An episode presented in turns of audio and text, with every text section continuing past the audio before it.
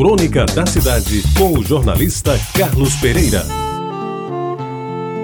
A minha sobrinha Teresa me pediu para fazer a apresentação do seu livro Candelabros da Natureza Humana. E em poucas palavras eu escrevi o seguinte: Feliz da pessoa que se define pelas suas lágrimas.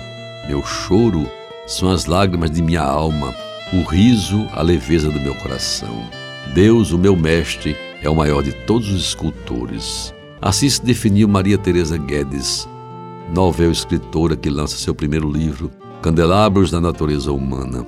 Ao incorrer com profundidade e firmeza nos meandros do espírito cadercista, Teresa nos transmite a convicção do que muito mais que escrever um livro, pretende acender em nossos corações a chama do amor a Deus e aos nossos irmãos.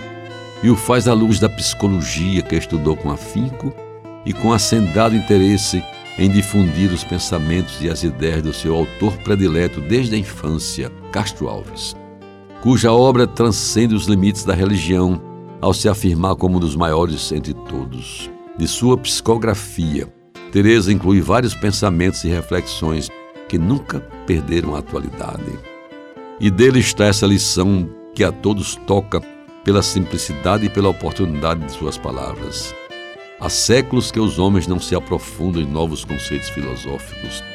Existem aqueles que debatem as ideias dos grandes pensadores da antiguidade e ainda assim alguns se perdem ao decifrá-las.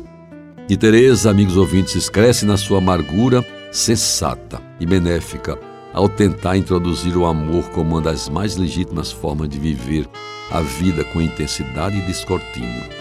Quando consegue, simplesmente confirma que o verdadeiro amor não se apaga na solidão ao anoitecer.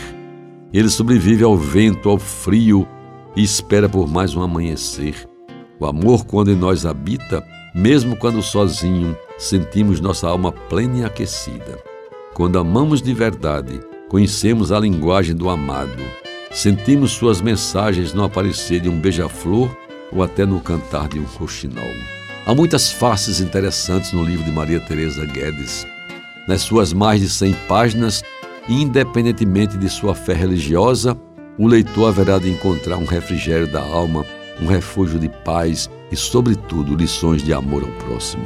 Começando com o delírio de um poeta, do baiano e grande brasileiro poeta dos escravos, Castro Alves, passando pela autodefinição, sou pequenina e falha, porém jamais deixarei esvair-se dos meus olhos as cores das noites e dos dias, o livro de Teresa nos engrandece, quando ao concluir se confessa: sou vendaval, sou calmaria, sou viajante de mim mesma, sou correnteza escorregadia, ousando lapidar-me a cada dia, e a pedra bruta imperfeita que é o meu existir.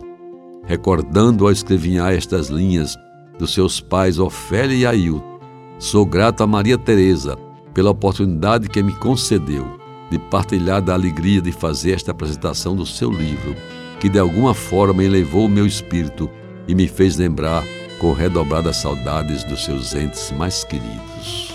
Você ouviu Crônica da Cidade com o jornalista Carlos Pereira.